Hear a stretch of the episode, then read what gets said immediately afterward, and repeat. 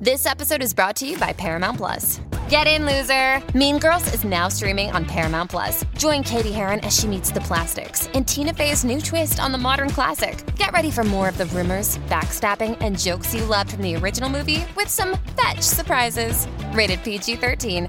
Wear pink and head to ParamountPlus.com to try it free. TBS ポッドキャスト 生放送でお送りしている武田砂鉄のプレキンナイト。ここからはニュースエトセトラ TBS ラジオの澤田大記者と今週のニュースについて話していきます。澤田さん、よろしくお願いします。こんばんは。よろしくお願いします。えーまずはですね、ニュースの話に行く前に、JNN、JRN の義援金のお知らせです。はいえー JNN、JRN 共同災害募金では、能登半島地震で被災された方々を支援するため、皆様からの義援金を受け付けております。お寄せいただきました義援金は、全額日本赤十字社を通じて被災地にお届けします。皆様の温かいご支援をお願いいたします。えー振込先ですが、三井住友銀行赤坂支店、口座番号は普通口座で9830511、口座名は JNN、JRN 共同災害募金です。繰り返します。振り振込先は三井住友銀行赤坂支店、口座番号は普通口座で9830511、口座名は JNN、JRN 共同災害募金です。ということで、えーまあ、今週もですね、まあ、その能登半島地震ね、まだこう安否不明の方もいらしたりとか、まあ、避難されている方ももう数万人いらっしゃるということですけれども、まあ、この能登半島地震への、まあ、政府の対応というところでしょうかね、そこから入りましょうか。はい。あの、今日の時点の14時時点なんですけれども、え亡くなった方が215人、うん。で、うち14人の方が震災関連死で、はい。えー亡くなっていると。うん。あと安否不明者の方が28人。これだいぶ少なくなったかなというふうに思います。うんでも、まあ、まだ孤立している方々もたくさんいらっしゃるということで、あの、うん。自衛隊の方々が、あの、人力で行くと、もうなんか背負って、背負って、肺のを背負っていくっていう。1時間とか1時間半とか2時間とか歩いて届けてるというのを見ましたけれども、はい。うん。ちょっと凄まじく孤立っていう感じなんですけども、あの、木曜日なんですが、えー政府は今回の地震をようやく激甚災害と、うん。えー特定非常災害というのに指定しました。はい、でこれ、激甚災害よく聞きますけども、ね。はい、あの被災したあの全ての自治体を対象にして、まあ、復旧事業とかで、はい、えー国の補助率、うん。あの負担率ですね、うん。が引き上げられるものです。ええ。で、一方のそのこの特定非常災害、これはどちらかというと被災した人に直で関わるものでして、例えばあの運転免許証の期限が今月になってました。っていう人も、ちょっと伸ばししますよと、延長しますと、うん。もうそれどころじゃないからまあ、っていう。それはそうですよね。はい、でそういうのがまあ適用されたりとか、うん。あとまあ半壊以上の家屋の解体費用とかが補助の対象になったりとか、うん。割とその被災した人に直に関わるはいものがこの、えー特定非常災害と。うんいうものです。で、まあ、これはようやく、え決まった指ー定指定されたと。いうことですね。はい。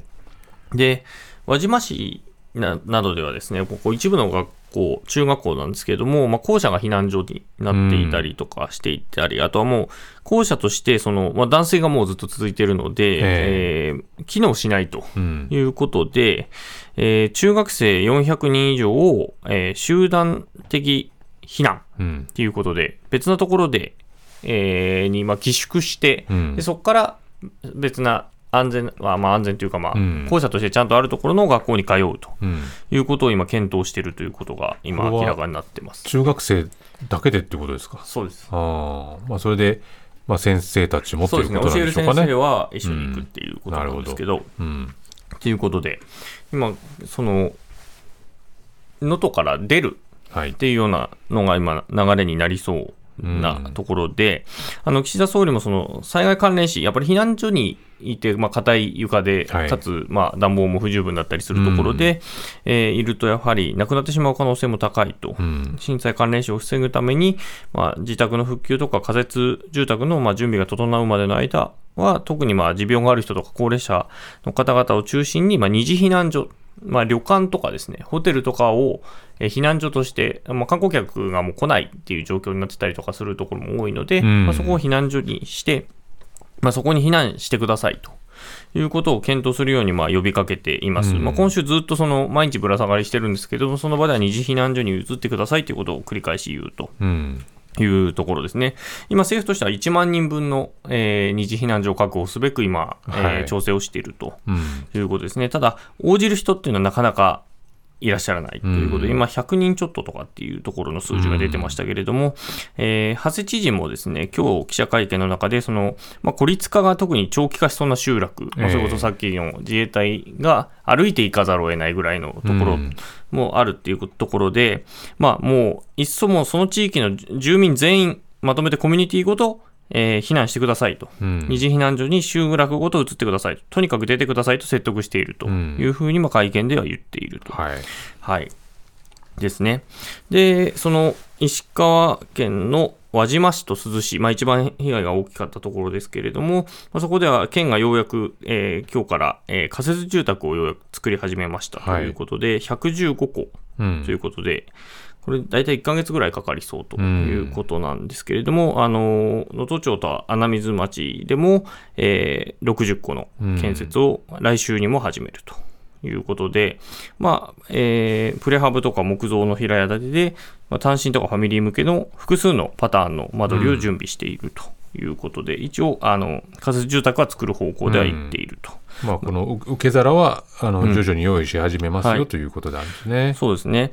で、岸田総理がようやくこの週末、あ石川県を視察という報道は出てるんですけれども、明日行こうかなと思ってたんだけれども、ええーどうも、げ現地のが雪で、えーうん。ヘリが飛ばないとかっていうことで、えー。な明日はちょっと無理そうとうん。いうことなので、まあ、この週末で行ければ、うん。まあ、難しければ週明けということになるのかなというふうに思います。これは、長谷知事も同行するとっていうはい、のが出てましたね。うん。はい。まあ、ずっと、まあ、金沢の県庁にいたとえ。いうことなので、まあ、そこで初めて、うん。長谷知事も能登に行くということのようです。うん。で、まあ、この週末は大学入学共通テストがあるということで、受験生の皆さんはうん金沢に集結して、うん。今まとまって明日から試験ということのようなので、はい。まあ、頑張ってほしいなというふうに思いま。ですはい。でまあ、これに関連してなんですけど、やっぱり資材とかが、うん。えー復旧とかのリソースがええ。今、まあ能登に集中してるっていうこともあって、うん。大阪の万博できんのかっていう話が、まあ、当然問われますね。はい、先週ぐらいからずっと出てるんですけど、うんまあ今日の記者会見で自見万博担当大臣は、その関西万博の開催判断については、現時点では中止や延期は考えていないと。うん。まあ、ただ、きあの現状の経過を見ていくとうんいうことは言っていると。うん。ということでしたね。まあでも本当にね、相当な、まあ、資材、はい。機材、いろいろ等々、まあ、人人員も含めてたくさんかかりますから、はい。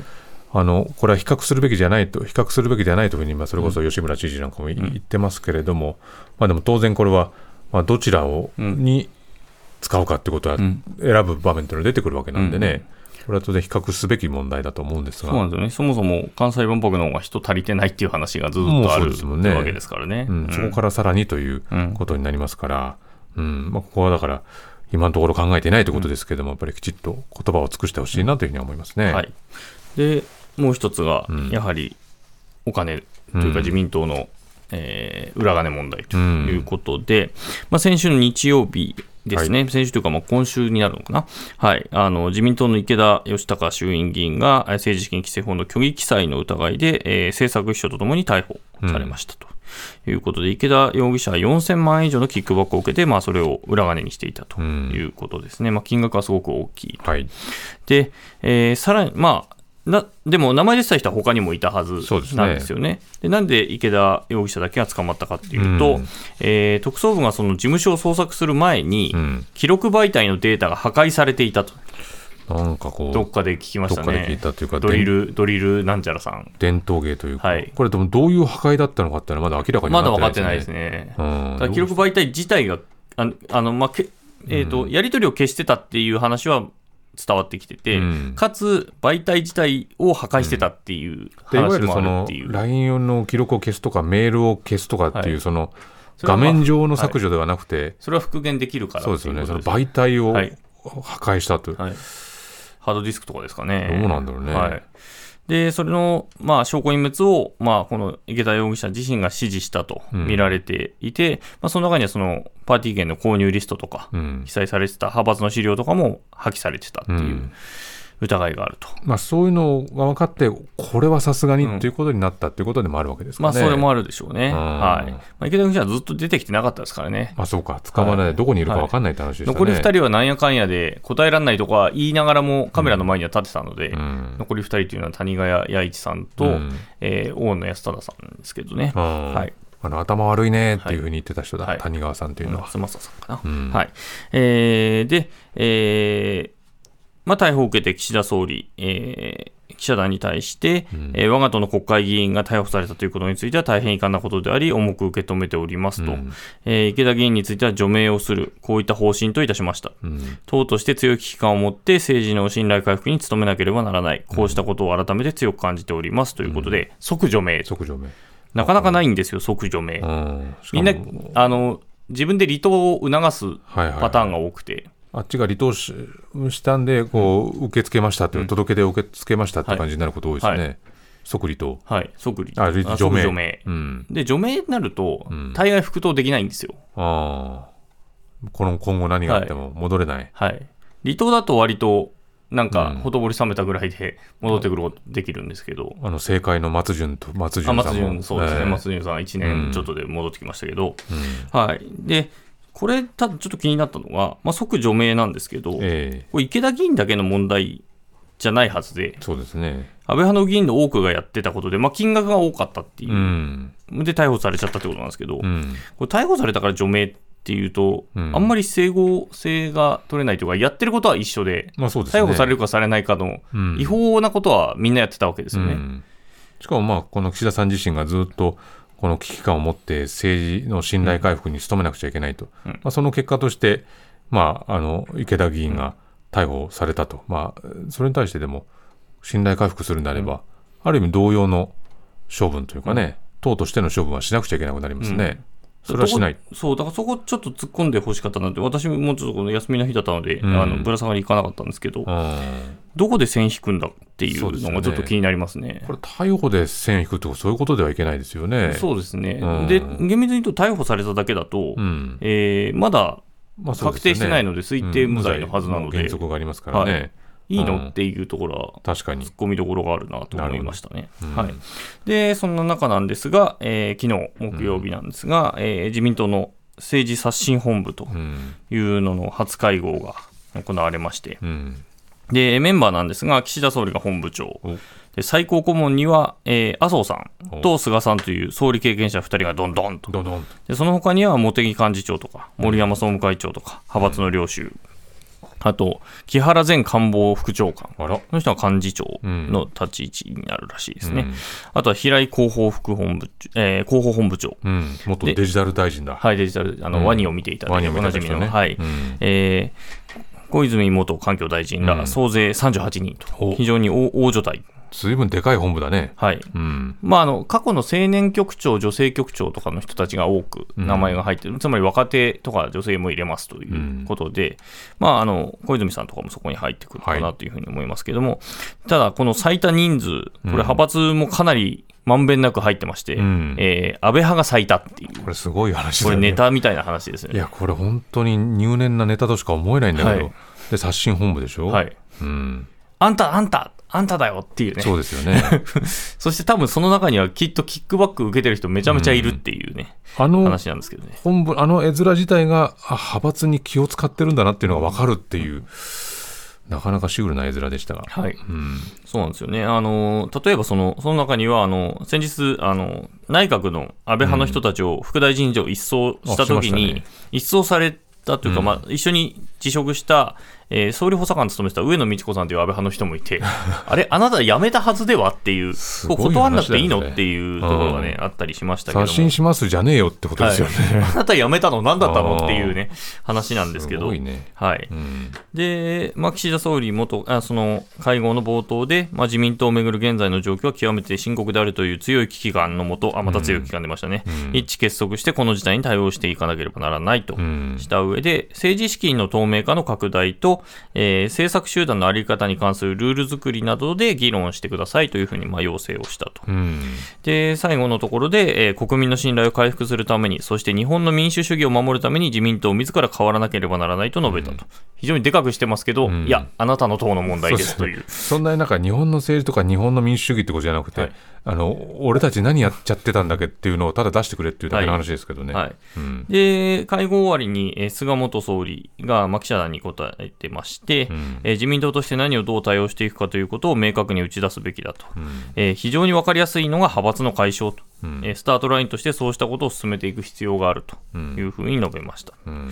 で小泉進次郎さん、えー元環境大臣は、そのやはり記者団に答えて、派閥はなくしたらいいんじゃないかと発言したと。いうふうに明らかにした上で、まあ、政策集団、まあ、岸田総理、政策集団ってよく言うけど、えーそれと派閥の違いは金とポストだと。ほで政策集団からこの2つを切り離すべきだというふうに言ってました。うそんなことできるのかね。はい。っていうことを私聞きました。えポストとお金を切り離したら派閥は存在できるんですかって聞いたんですけあどうだ。はい。で、派閥がなくても、すでにまあ政策の議論はできると。まあ、小泉さん自体無無派閥なんで、政策の議論はしてますと。だから人と羽がついて回るのが派閥だったら、今回の派閥はなくすと。この結論以外はないというふうにまあ断言をしていた。うん。まあ、こう聞くと、まあ、派閥なくす方に行きそうなんですけど、まあ、冒頭述べたように派閥の領袖がどんどんどんと座ってるので、うん。で特に最高顧問の麻生さんは、まあ、派閥解消まかりならんとの立場ということで、これ来週から議論始めるんですけど、うんで、今月中に中間取りまとめするっていうんですけど、まとまんのかな？そんな一気になかなかな、いかないでしょう。はい。澤田さん、ありがとうございました。はいしましたこの後放送終了後には、プレキンナイトの公式 YouTube でアフタートークの配信もあります。そこでも澤田さんとニュースについて話しますので、ラジオ同期の方もぜひ終了後、YouTube ご覧になってください。以上、ニュースエトセトラでした。